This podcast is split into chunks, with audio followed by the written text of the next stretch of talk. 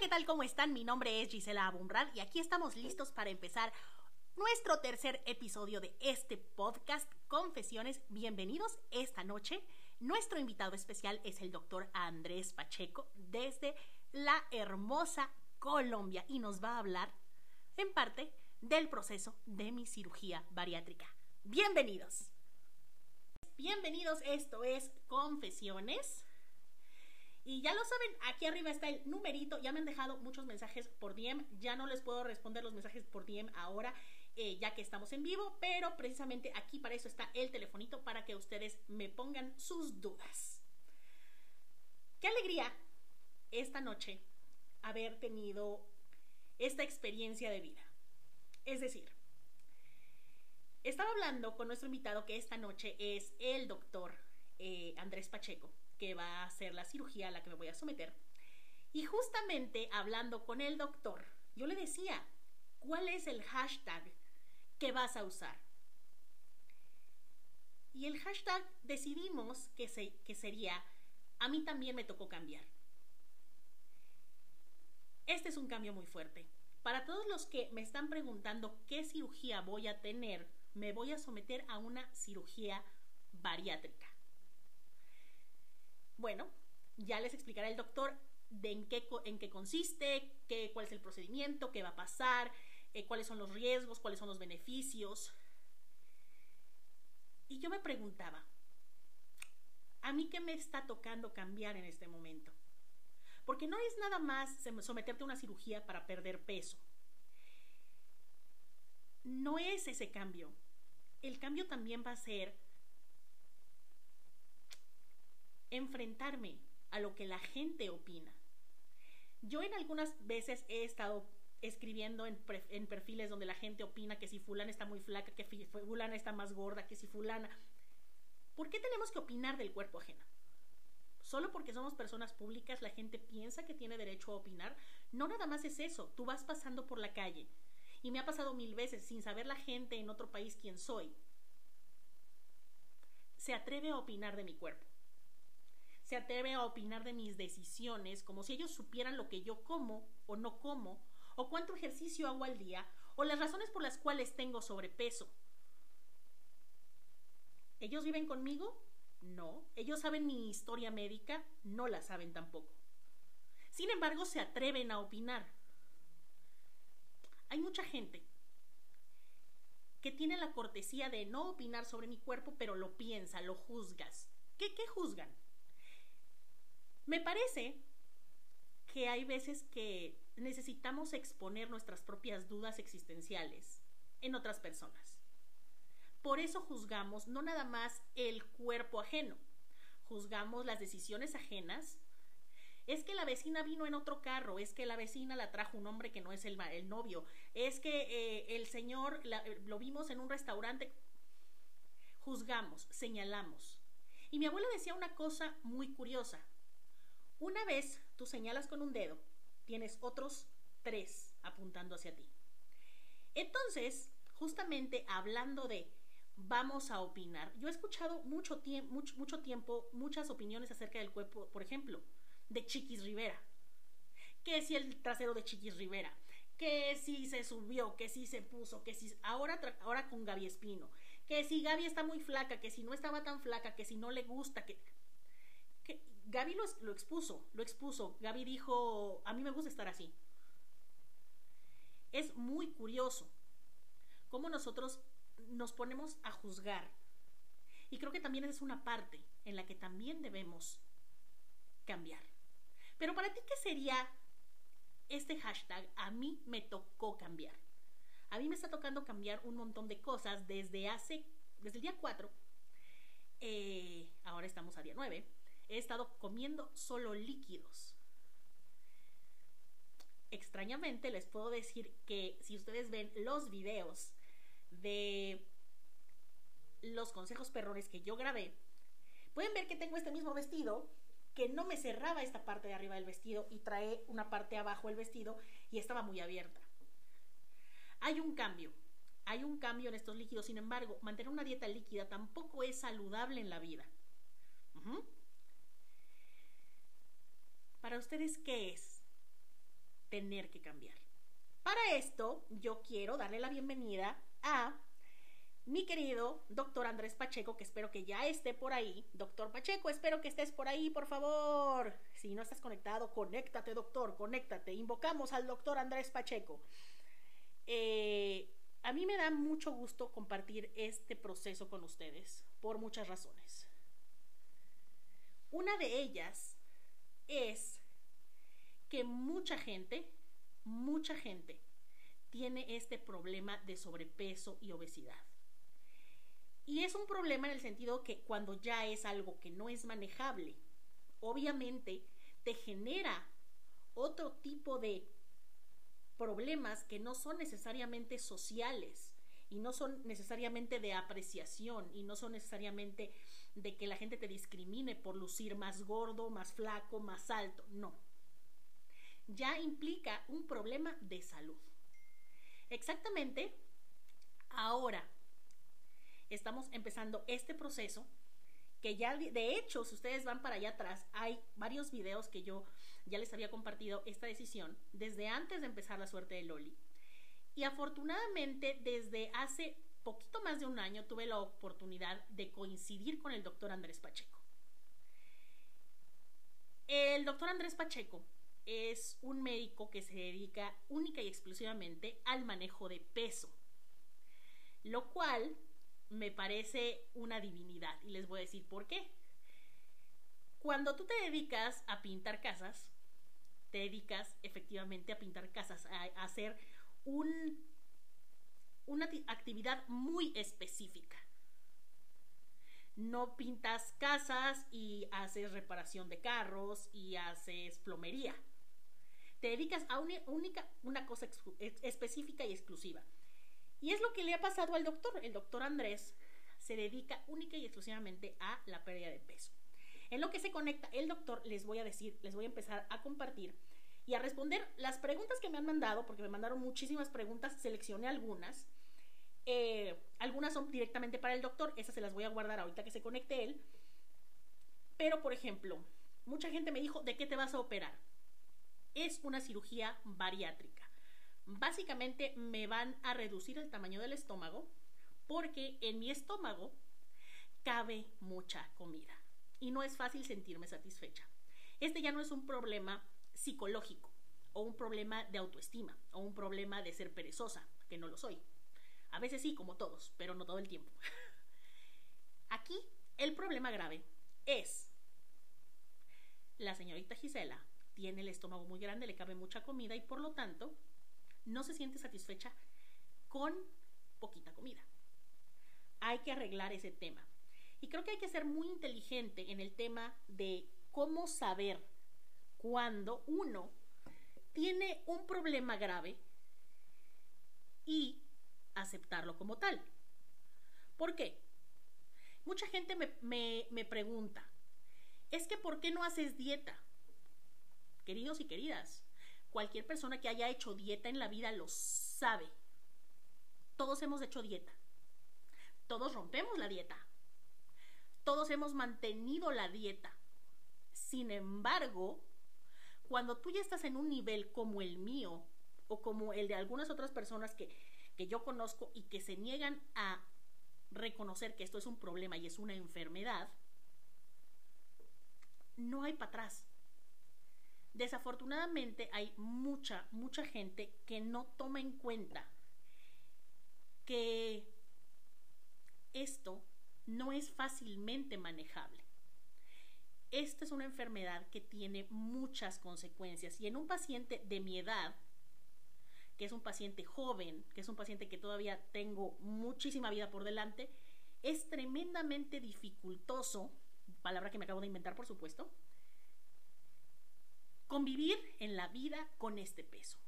A la larga se arruinan las rodillas, a la larga se arruinan los otros órganos que los estás forzando a trabajar por un peso que no es el tuyo natural. Se, arruina la espalda. Yo se los conté. Mi primera decisión y mi primer approach, mi primer acercamiento con el doctor Pacheco fue porque a mí me chocaron. A mí me chocaron en Miami. Yo iba con un amigo el 3 de julio del 2018. Una mujer venía en el móvil y no hacía caso a que estábamos frenando adelante, no se dio cuenta que estábamos frenando, nos chocó por detrás y me causó tres hernias, una hernia en el cuello y dos hernias en la espalda. Para mí, en este punto de mi vida, es muy complicado, muy complicado, y se los podrán confirmar la gente que está a mi alrededor, caminar más de 40 minutos sin quejarme. El dolor de espalda es tremendamente fuerte porque ya la hernia me está afectando la, la mi postura, mi espalda. Y esto ya es un, digamos, un problema que no se resuelve únicamente con dieta y ejercicio. Al contrario, en algunos casos, como el mío, el ejercicio físico fuerte, que es el que te implicaría bajar más de peso, está contraindicado precisamente para no averiar mucho más la espalda. No se trata de belleza, no se trata de apariencia, no se trata de vanidad, se trata de salud. Y lo más importante, se trata de la aceptación de que hay algo que no está funcionando. Yo pretendo vivir mucho, no nada más por mí, para ustedes también. Yo creo que cada cosa que yo hago para ustedes, para mi público, para la gente que está del otro lado, es un ejemplo. Dios me puso aquí para ustedes, para que ustedes puedan ver que lo que yo hago es algo totalmente inspirado por el deseo de ser mejor, para que ustedes también tengan ese deseo, para que yo pueda inspirarlos a ustedes a ser mejor persona, a ser una persona más saludable, a ser una persona más positiva, a quererse más. Yo me voy a querer más cada día. ¿Por qué? porque es mi compromiso conmigo. Con peso alto, con peso bajo, con canas, con estrías, con las bubis en el suelo. Es una cuestión de amarse. Y creo que también esa decisión de tener este procedimiento que ha sido postergado por toda esta pandemia y que lo agradezco porque al final del día si yo me hubiese operado probablemente eh, Rox en la suerte de Loli no hubiera tenido esa digamos, ese físico que le prestamos, hubiera sido muy complicado, hubiera sido distinta, Rox hubiera sido diferente, no lo sé. A mí me parece que todo lo que se nos presenta en el mundo, todo lo que Dios nos pone en el camino, es para nuestro bien extrañamente, mira, estoy leyendo Mercado Novias, no sé cómo, ponme tu nombre y si puedes ponme aquí arriba, escríbeme para que yo pueda hablar contigo, para que si quieres llames ahora y podamos tenerte, para que nos cuentes tu, tu experiencia, para que nos tengas aquí con, con vos, quieres darme tu nombre o no, no pasa nada, escríbeme al chat de aquí arriba para que puedas hablar con, conmigo, porque me encantaría que nos dieras tu opinión. Ella me, nos está contando aquí, si ustedes van allá al chat, dice, así como los alcohólicos necesitan terapia y apoya, apoyo, perdón, los obesos también necesitamos una ayuda extrema. La dieta y ejercicios no le funciona a todo el mundo, este tema es un súper super tema extenso. Es cierto, es cierto, no a todo el mundo le funciona. Y casualmente mucha gente, casualmente mucha, mucha gente cae en conductas alimenticias negativas buscando perder peso. Buscando perder peso, mucha gente empieza a vomitar, mucha gente empieza a, incluir en su estilo de vida algo que no es saludable, los ayunos extremos. Ahorita le preguntamos al doctor, ¿qué él opina de los ayunos extremos, de las dietas intermitentes? Unos doctores pueden decir que sí, que no. Pero, ¿qué pasa con nuestro cuerpo real? No con nutriólogos. Alguien, un doctor que se dedica exclusivamente a la pérdida de peso, tenemos que preguntarle eso, me parece. Sheila Anselmo dice, yo me aprendí a amar. Claro, hay que aprenderse a amar todos los días, porque todos los días uno amanece a lo mejor con una duda nueva. Yo anoche tuve pesadillas acerca de la cirugía y yo se lo estaba contando al doctor, Doc, tengo dudas, no tengo dudas de ti, de tu capacidad, tengo... Mis temores se manifiestan en los sueños, mis temores se manifiestan así. Sheila Anselmo, yo perdí 25 kilos, felicidades mi amor. Dice, estas dietas no funcionan del todo y alteran otras cosas. Claro, estas dietas nos alteran nuestro metabolismo. Yo tengo una amiga que en su vida había hecho dieta, tenía un metabolismo perfecto, tuvo su segundo bebé, alguien le me empezó a meter la, cabeza de, eh, deja de comer tantas horas, se arruinó el metabolismo y ahora sube de peso con cualquier cosa. Y sí, efectivamente, aquí dice, Rosana Mello dice, es una cosa que solo tú puedes decidir sí. Dice, eh, Estrada JRER. Yo perdí 90 libras. ¡Guau! ¡Guau! Exacto. Faba Gómez. Muchos tomando medicinas para bajar de peso. Tenemos que preguntarle al doctor qué piensa de estas medicinas, de estos medicamentos. Porque esta clase de cosas en las que uno se empieza a pensar, la pastilla, el ayuno intermitente, ¿es en serio? ¿Tenemos que maltratar nuestros cuerpos? ¿O podemos encontrar opciones? No digo que esta sea la única, hay muchas opciones para perder peso. Mira, mi amor, eh, de la gente de Conexión Chávez, mi amor, dice, me cuesta mirar mi cuerpo con amor. Yo les voy a decir una cosa, no es fácil amar tu cuerpo, tomando en cuenta que hay una sociedad que te dice que tienes que lucir como modelo de Victoria's Secret para ser feliz, para merecerte el amor, para verte divina en, esos, en, esa, en esa ropa. Mira, ellas, mi amor, mi amor, escríbeme, escríbeme, escríbeme, Mercado Novias, mi amor, si quieres no des tu nombre, pero escríbeme para que puedas dar tu testimonio. Ella se operó con el doctor Pacheco justamente y me encantaría que ella nos escribiera, nos dijera, nos contara. Mi amor, cuéntanos tu experiencia, porque realmente eso es súper, súper, súper importante, porque hay mucha gente que le teme esta cirugía Mucha gente dice, es que cómo te van a cortar la panza, es que cómo. Bueno, ¿cómo? Esa es cuestión del doctor. Pero tomar esta decisión es una decisión que no se toma fácil. Es una decisión que toma muchísimo, muchísimo para hacerlo. Doctor, bienvenido. ¿Cómo estás, mi doc? Tú siempre sonriente. Qué bueno, muchísimas gracias por la invitación, Gisela. Ahí te estaba escuchando y estaba viendo lo que, los comentarios que escribían eh, algunos seguidores tuyos, algunos pacientes también que están por aquí conectados. Entonces sí, es un tema muy extenso, muy extenso. Claro. Mi doc, tengo una pregunta. Tú y yo escogimos este hashtag de a mí también me tocó cambiar. Cuéntame a ti qué te hizo cambiar, porque al final del día, tú como ser humano estás cambiando muchas vidas todos los días. Nosotros vemos en tu página y vemos los testimonios y es sumamente inspirador, pero ¿a ti qué te hizo cambiar? ¿Tú cómo llegaste a este, a este mundo de la cirugía bariátrica?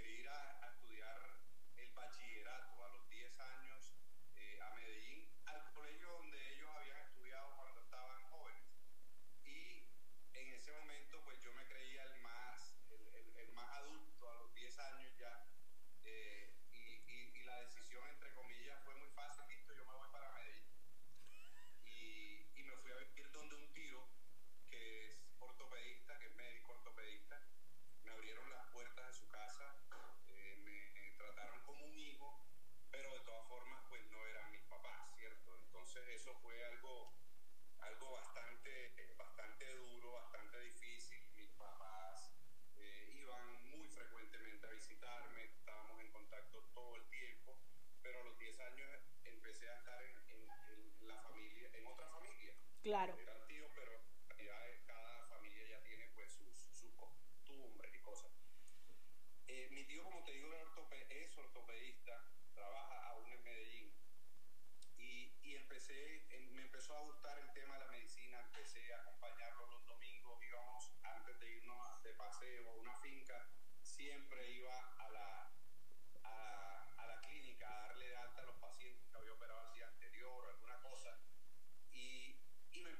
interesar por los pacientes, me empezó a gustar y desde los 10, 11 años yo dije yo tengo que ser médico.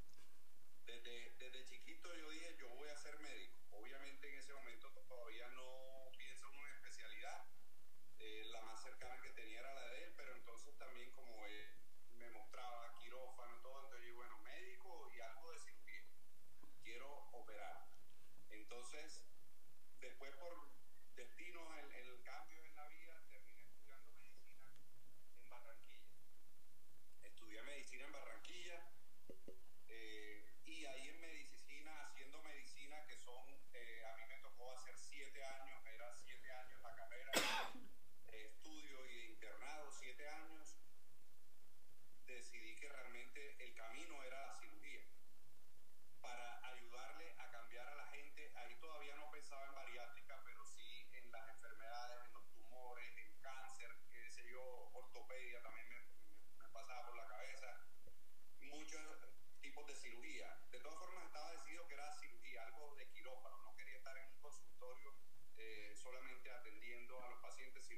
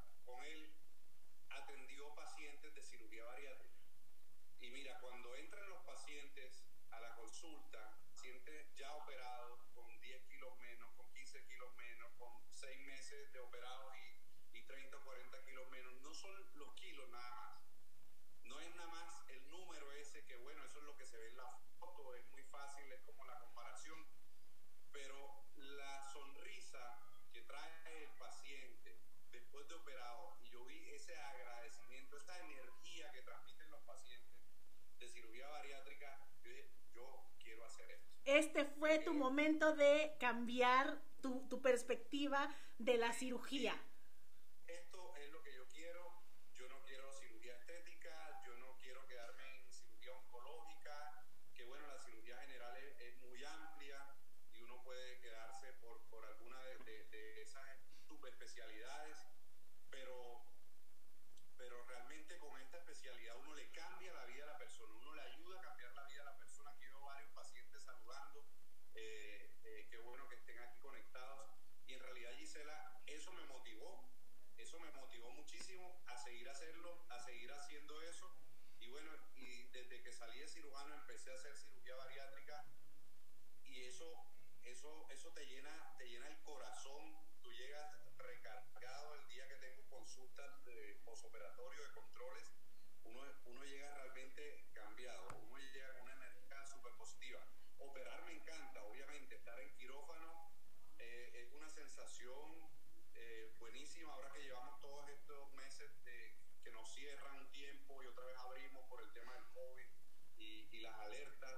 Eh, cuando lleva 20 días o 20 días o un mes o dos meses que nos ha tocado sin operar, dije, me hace falta, me hace falta, está uno, pero, eso, eso también te da, te da muchísima adrenalina, adrenalina, es- es es súper chévere, pero lo mejor, la mejor parte del, del, del pago que uno recibe es ver, ver el resultado de los pacientes. Y no solamente lo que te decía de los kilos, sino los pacientes nos cuentan las historias, lo que tú has contado en, tu, en tus entrevistas, en tus en vivos, y así como tú, todos tienen una historia de vida, todos tienen una historia de sufrimiento, una historia de, de problemas o, o dificultades en el trabajo. De discriminación, y yo te lo he contado, Doc. de discriminación en el trabajo, en la parte sentimental, hay discriminación también de pareja, discriminación de familia, porque es que, porque es que en muchas ocasiones, y tú me lo has dicho, y muchos pacientes me lo dicen, me dicen, es que los familiares o los amigos me dicen, ¿por qué no pierdo peso si es simplemente hacer una dieta y un ejercicio? Y eso no es así, la gente tiene que entender que la obesidad es una enfermedad. La obesidad en realidad es una enfermedad y hay que buscar ayuda, como leí que escribieron aquí. Justamente, justamente eso te quería preguntar, Doc. En el caso muy particular, hay varios niveles de obesidad. Uno tiene que ser consciente cuando uno pasa un límite. Tú me dijiste, en algún momento yo tuve sobrepeso, pero lo mío era dieta y ejercicio riguroso y hasta el sol de hoy te vemos corriendo y te vemos ejercitándote con otros cirujanos. ¿Cuál fue tu experiencia al haber estado con sobrepeso, de, tú tener un normopeso a estar con sobrepeso y cuál es la diferencia? ¿Dónde tenemos que poner un alto para decir, yo puedo controlar esto o tengo que buscar ayuda profesional y después hablamos de las pastillas, del ayuno intermitente y esto. Pero quiero que me contestes esto particularmente. ¿Cuál es el punto de quiebre?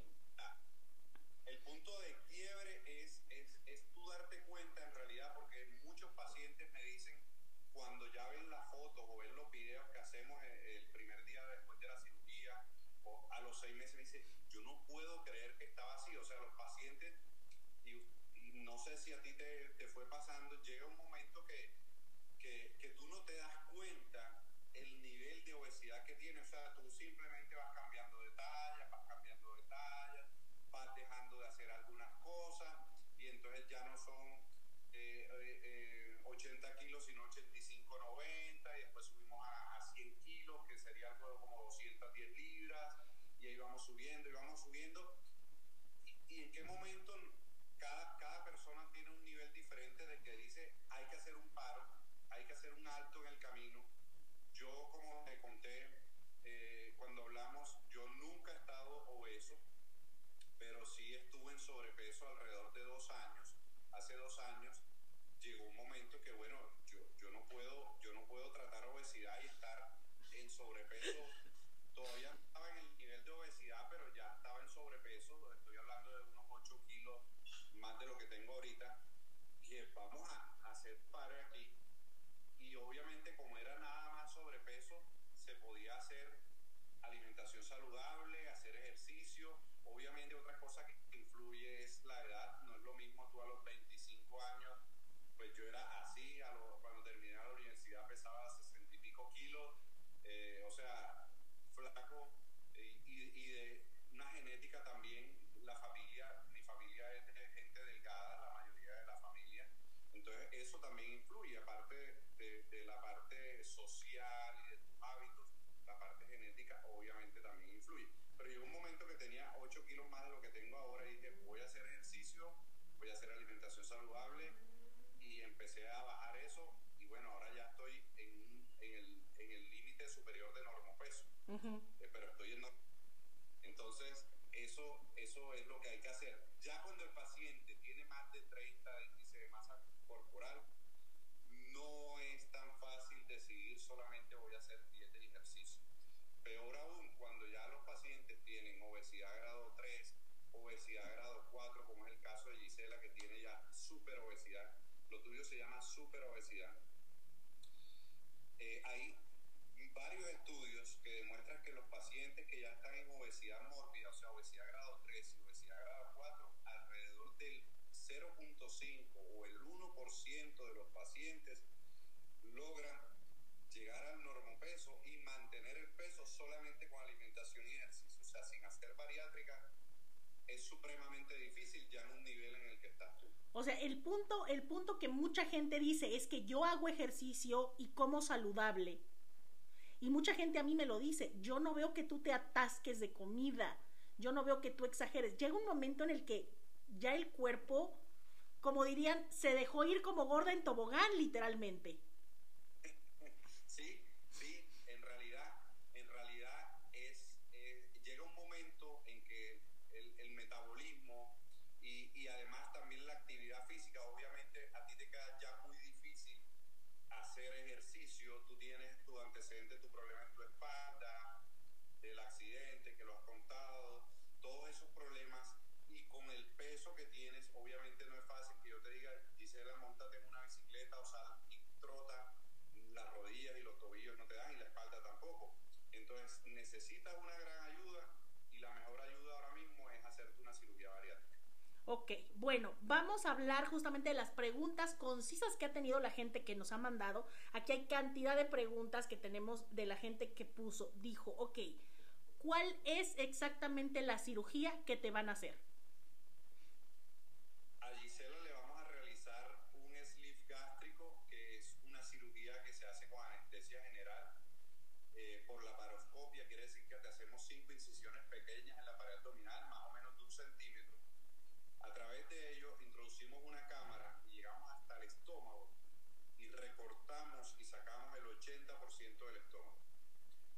esa cirugía va a quedar Tisela con un 20% de su estómago. Además, se va a disminuir la, la, la producción de varias hormonas, entre ellas una que se llama grelina, que ese es otro punto, que la grelina es un enemigo oculto que tienen la gran mayoría de obesos y no conocen. O sea, están luchando con la obesidad y están luchando con un enemigo que no conocen.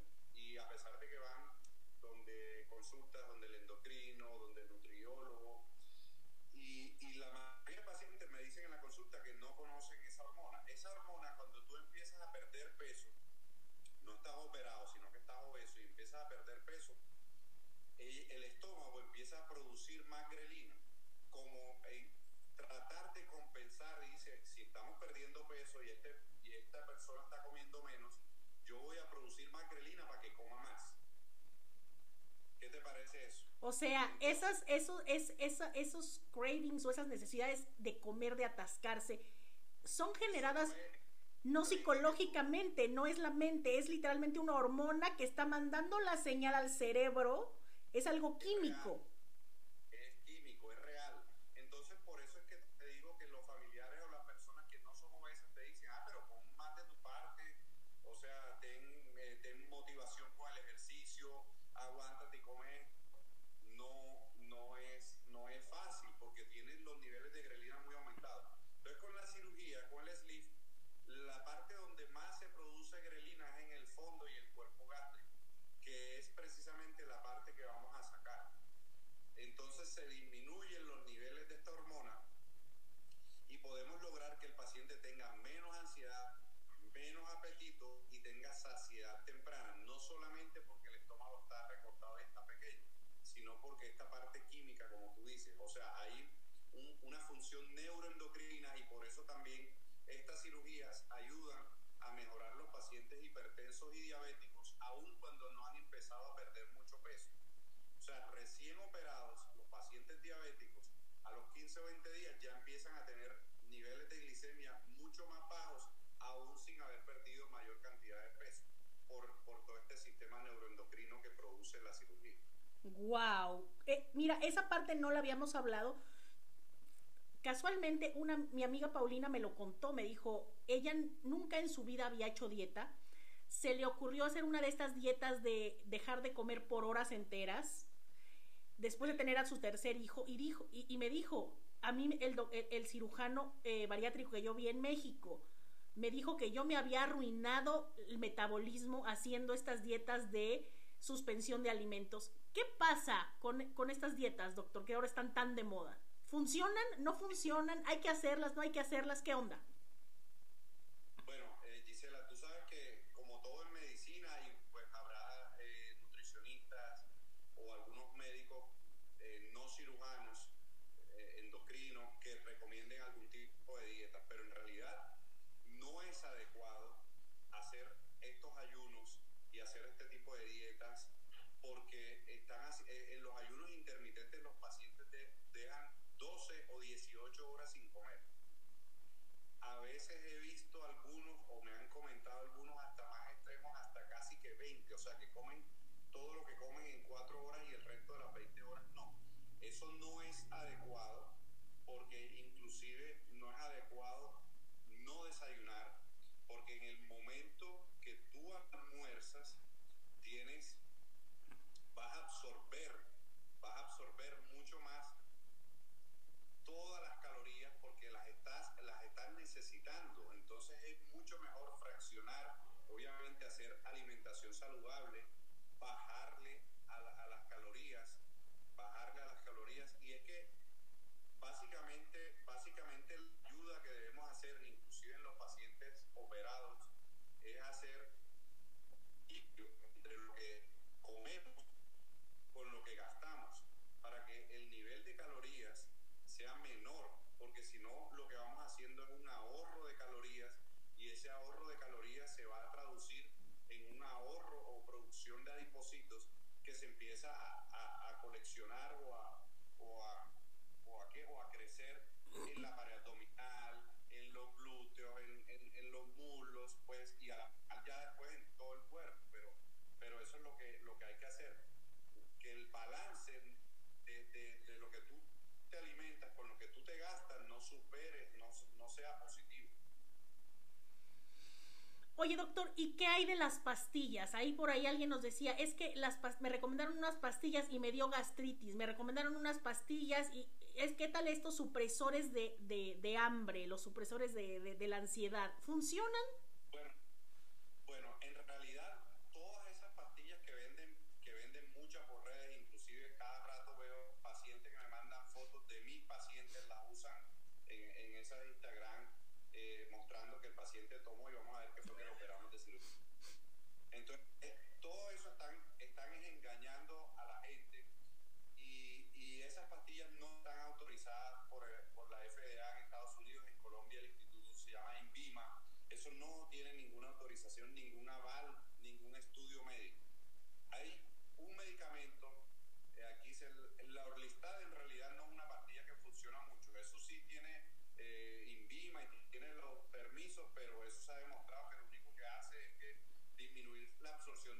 Y es horrible. Yo las, yo las usé, debo decirte, Doc, yo las usé durante mucho tiempo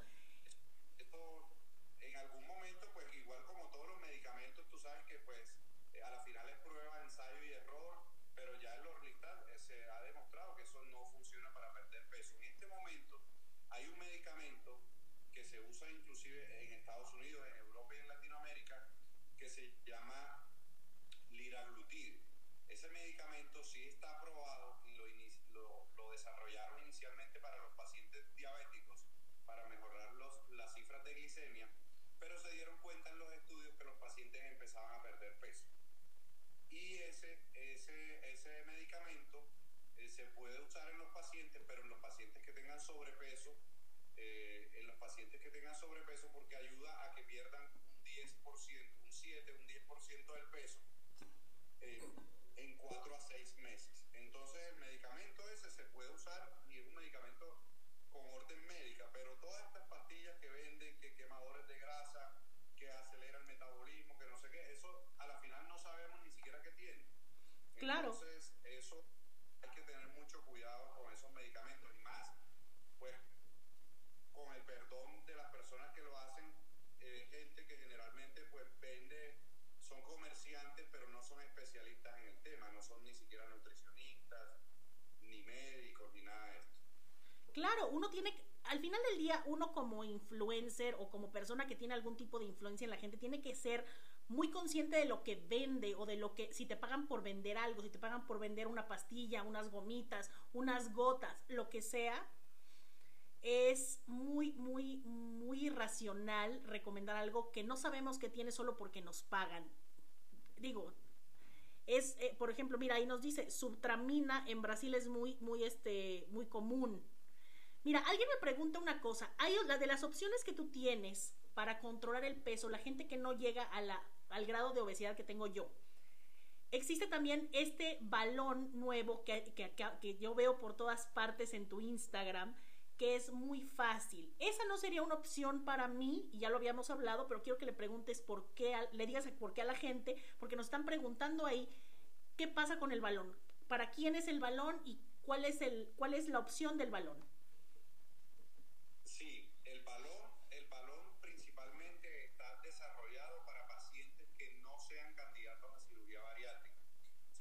pacientes candidatos a cirugía bariátrica son los que tienen más de 30 de índice de masa corporal.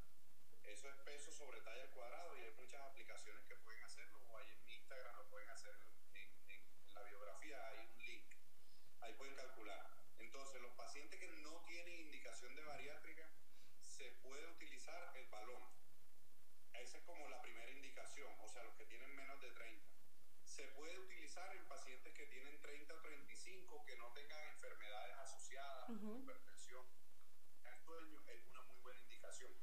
Y bueno, la tercera indicación sería, es una indicación ya eh, elegida por el paciente, el paciente que definitivamente no quiere cirugía, porque este, este balón es un procedimiento que no tiene anestesia, no tiene endoscopia, no tiene hospitalización. Entonces, eh, no hay que hacer exámenes prequirúrgicos, entonces pues en esta medida le da como un facilismo a la persona, pero siempre y cuando tenga obesidad grado 1 o, o sobrepeso se puede usar. Ya el paciente que tiene más de ese índice, por ejemplo el caso tuyo, el caso de Gisela o pacientes que tengan alrededor de, de, de 120, 140 kilos, alrededor de 150 kilos. Más o menos, 300 libras, sí.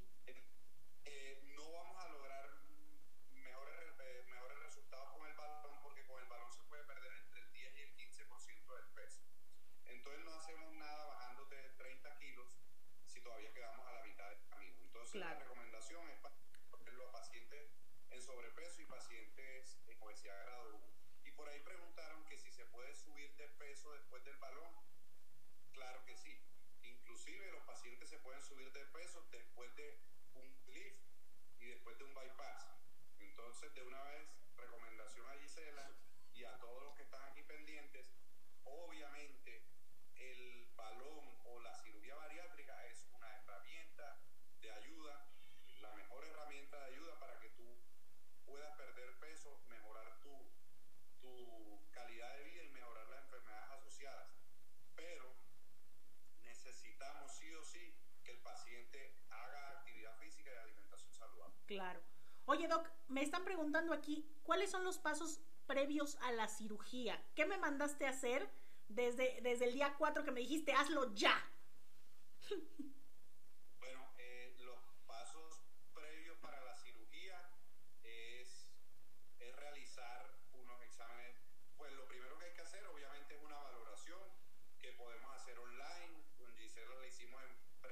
en un restaurante eh, en Estados Unidos, pero hay que hacer una valoración y la podemos hacer online para los pacientes que estén por fuera. Eh, entonces, ahí valoramos cuál es el estado de salud del paciente, valoramos cuál es el mejor tipo de cirugía que le podemos proponer o valor en caso tal que, que sea recomendado según, según la historia clínica del paciente le recomendamos y explicamos bien el procedimiento. Después de esto, ordenamos unos exámenes de sangre, ordenamos una endoscopia para mirar el estómago por dentro.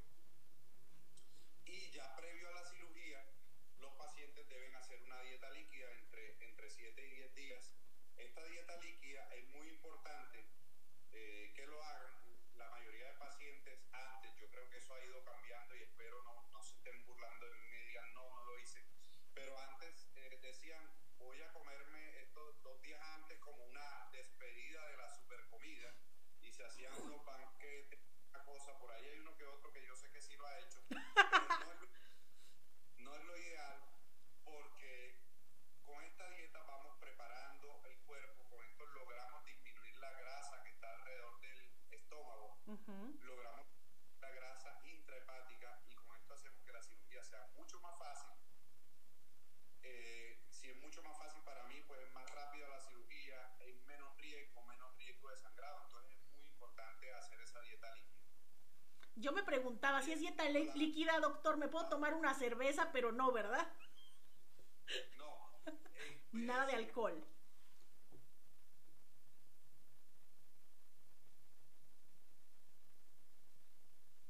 Nada de alcohol, doctor, nada.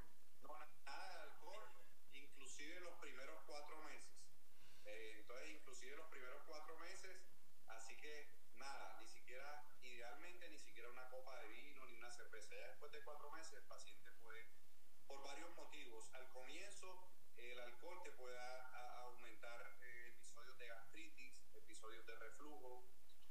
Eh, además el alcohol, el alcohol tiene mucha entonces no nos ayuda en esa pérdida de peso. Y aparte, si, está, si no es una sola copita de vino, sino que ya es una botella o más, pues echas a la basura la dieta que estás haciendo y, se te olvidó y ese día comiste lo que no habías comido en los cuatro meses. Entonces, lo ideal es tratar de durar mínimo cuatro meses sin alcohol.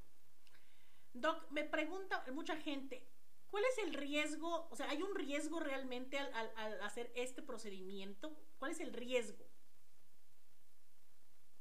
Sí, hay, hay riesgos, pero gracias a Dios son muy bajos. La cirugía la tenemos muy estandarizada. Esto hace 20 años era una cirugía que demoraba 8 horas y ahora la hacemos en 45 minutos o una hora. Entonces eh, ya lo tenemos aquí, así como el futbolista cierra los ojos y, y tira la arquería eh, y mete el gol, ya nosotros lo, lo tenemos pintado. O sea, yo sueño con estómago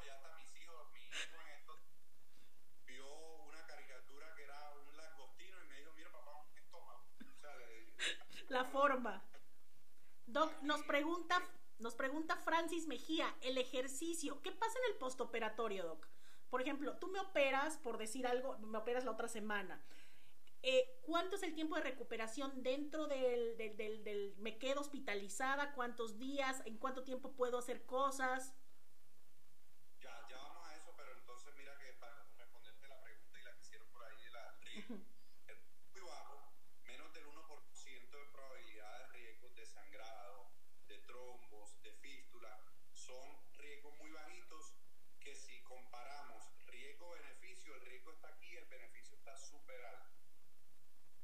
Claro. si lo compara, porque el paciente puede, obviamente puede tener ansiedad, puede tener miedo de que va a entrar un quirófano, de que le van a poner anestesia. Si comparamos la cirugía con no hacer nada, el riesgo de cirugía sigue estando aquí y el riesgo que tienes todos los días está por acá, de que tengas una enfermedad cerebrovascular, enfermedades cardiovasculares, que desarrolles hipertensión, diabetes, ya tú estás en prediabetes, si no hacemos nada con tu obesidad, te vuelves diabética. Entonces, un paciente joven de 30, de 30 y pico años, con un nivel de obesidad importante, de obesidad grado 2 hacia arriba, va a tener la salud de un paciente de, de 60 o 70 años, de un paciente de 60 o 70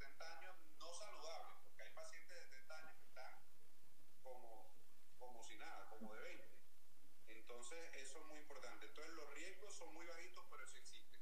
Y el tema de la recuperación, eh, después de cirugía, primer día se quedan hospitalizados en la clínica, al día siguiente eh, eh, te vamos a dar de alta, alrededor de mediodía o en la tarde te vas para donde estés hospedada y, y vas a estar muy activa.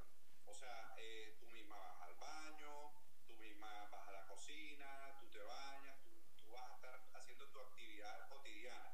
Ponle que el segundo o tercer día, depende de la ciudad donde estés, te sales a un centro comercial, te vas a un parque, paseas los pacientes que vienen de Estados Unidos y de Europa, los dos, tres días me los encuentro en los centros comerciales por ahí comprando.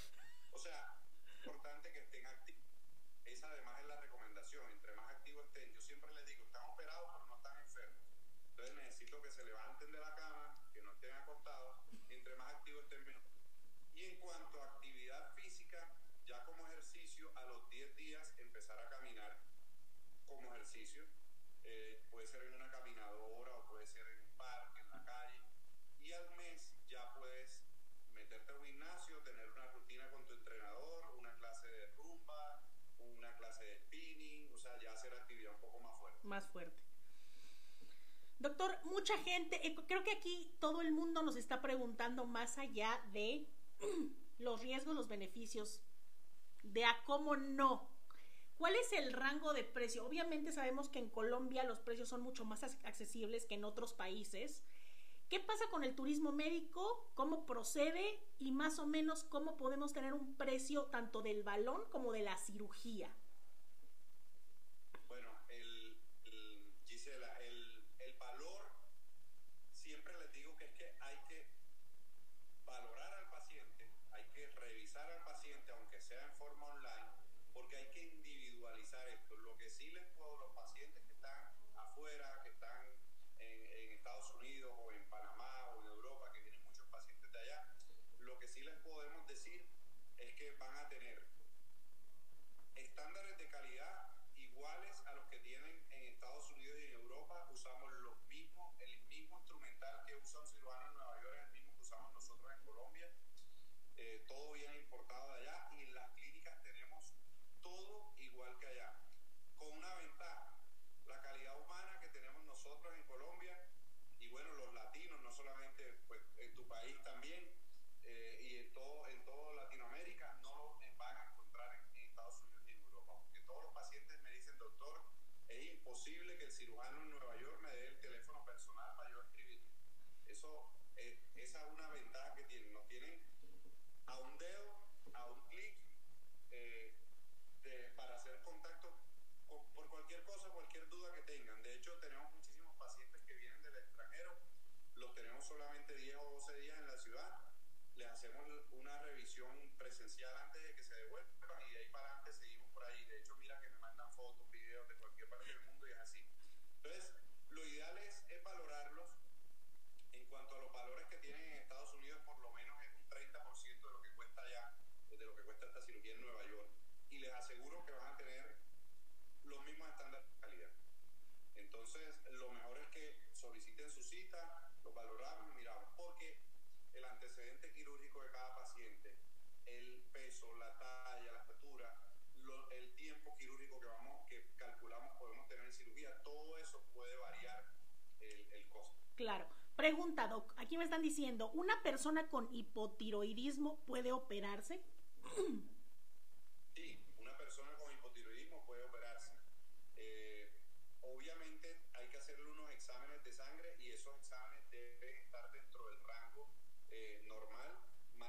con los medicamentos, con la levotiroxina o el medicamento que esté usando y lo podemos operar. Cuando el paciente pierda peso, la, el hipotiroidismo no se va a quitar, pero sí se va a mejorar el control de la enfermedad por parte de, del endocrino que esté manejando. Ok.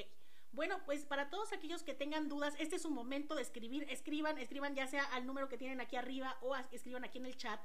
Y al final del live les vamos a dejar el link del doctor para que ustedes vayan, calculen su índice de masa corporal, que es súper importante para saber en qué procedimiento ustedes podrían caber, como ya dijo el doc. Y ahí, es, ahí mismo está el link para que ustedes vayan y soliciten su cita online y ahí les digan, ahora sí que, de a cómo no.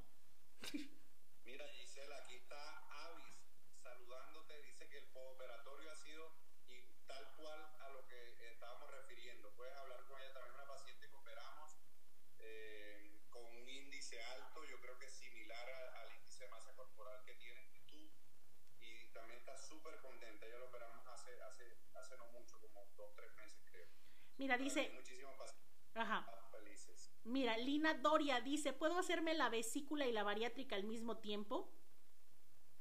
Sí lo podemos hacer. Hay pacientes que tienen cálculos en la vesícula y le hacemos el sleeve y hacemos eh, la colecistectomía que se llama. Ok. Doctor, Sí. ¿en qué ciudades de Colombia atiendes? Porque aquí nos preguntan si atiendes también en Bogotá.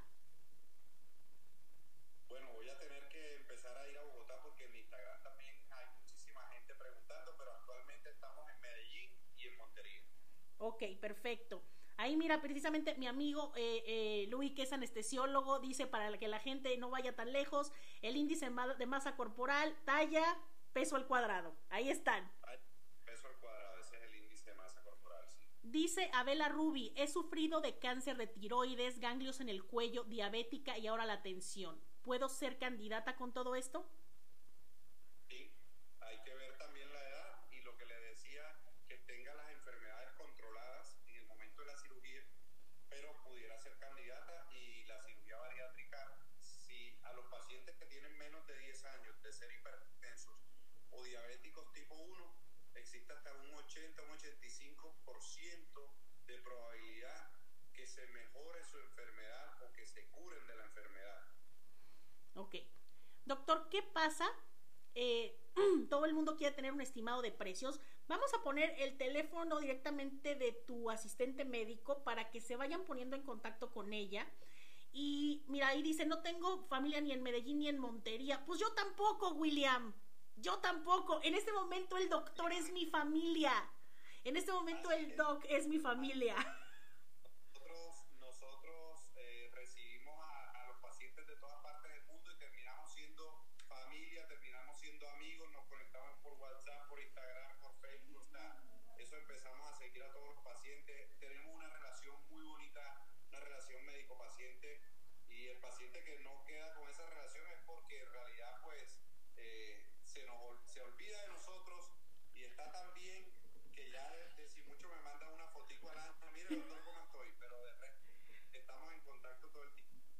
Mi doc, aquí Alejita Álvarez nos pregunta, doc, después de bajar de peso al ideal o al normo peso, ¿cómo se hace para no bajar más después de la cirugía? ¿Eso existe? ¿Se puede que sigas bajando, bajando, bajando, bajando, bajando?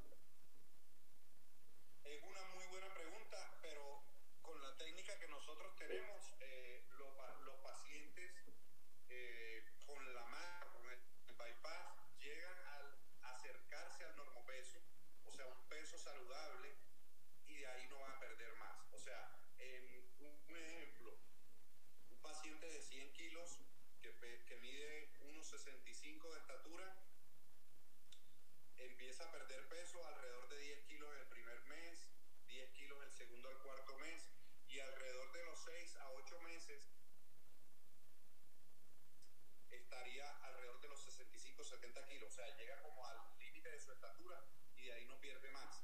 Eso para solo. O sea, no hay que hacer nada para que, para que siga, eh, no sigas perdiendo. Ok, aquí... Nos saludan que más que feliz, 32 kilos menos en 3 meses. Qué alegría. Hay un montón de gente de tus pacientes, y no digo expacientes. Yo creo que un- ya que adoptaste un paciente es como adoptar un hijo. Lo adoptaste para la vida, Doc. Oye, dice, ¿es verdad que si hay, es, hay un bypass por obligación, te tienen que retirar la vesícula si tienes cálculos? Si tienes cálculos, el tratamiento es cirugía. O sea, siempre cálculos en la vesícula significa cirugía. No hay otra opción. La cirugía bariátrica, pero principalmente mucho más el bypass que el sleeve, aumenta la posibilidad de que te salgan cálculos.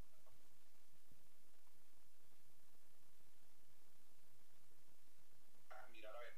Cualquier paciente puede tener cálculo en la vesícula en cualquier momento, pero los pacientes post-bariátricos, sobre todo post-bypass, aumenta más la posibilidad de que, de cálculo en la. Pregunta, dice, si me hago el balón elipse, ¿en cuánto tiempo después me puedo embarazar? Dependiendo del peso inicial, eh, dependiendo del peso inicial, pero si se hace el balón y es una persona que tiene sobrepeso, a los cuatro meses logra llegar al normopeso, por lo menos un mes después puede embarazarse. Y los pacientes post-bariátricos deberían esperar por lo menos un año, mínimo un año o año y medio, para que la pérdida de peso esté estable, ya esté en un peso más saludable y empiecen a tener un embarazo también mucho más saludable y sin riesgo para el bebé y para la mamá. O sea, esa también Ujú. apuntamos y esa es otra pregunta, que hay mujeres que dicen, doctor, eh, me quiero, quiero quedar embarazada, tengo obesidad grado 2, ¿qué hago? ¿Me quedo embarazada y me opero después o al revés? La respuesta es fácil, hay que operarse primero, porque te operas primero, te llevamos un normopeso y disminuimos los riesgos en el embarazo Claro. y para el bebé también. Aquí Entonces, es las... mejor. Y, aparte hay, perso- hay mujeres que por el nivel de obesidad no pueden quedar embarazadas.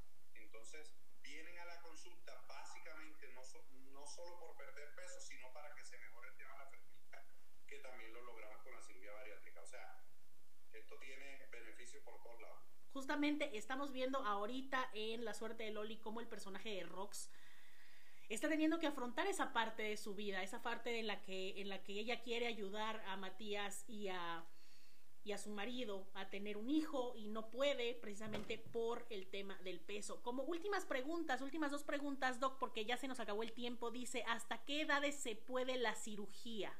¿Desde qué edad y hasta qué edad?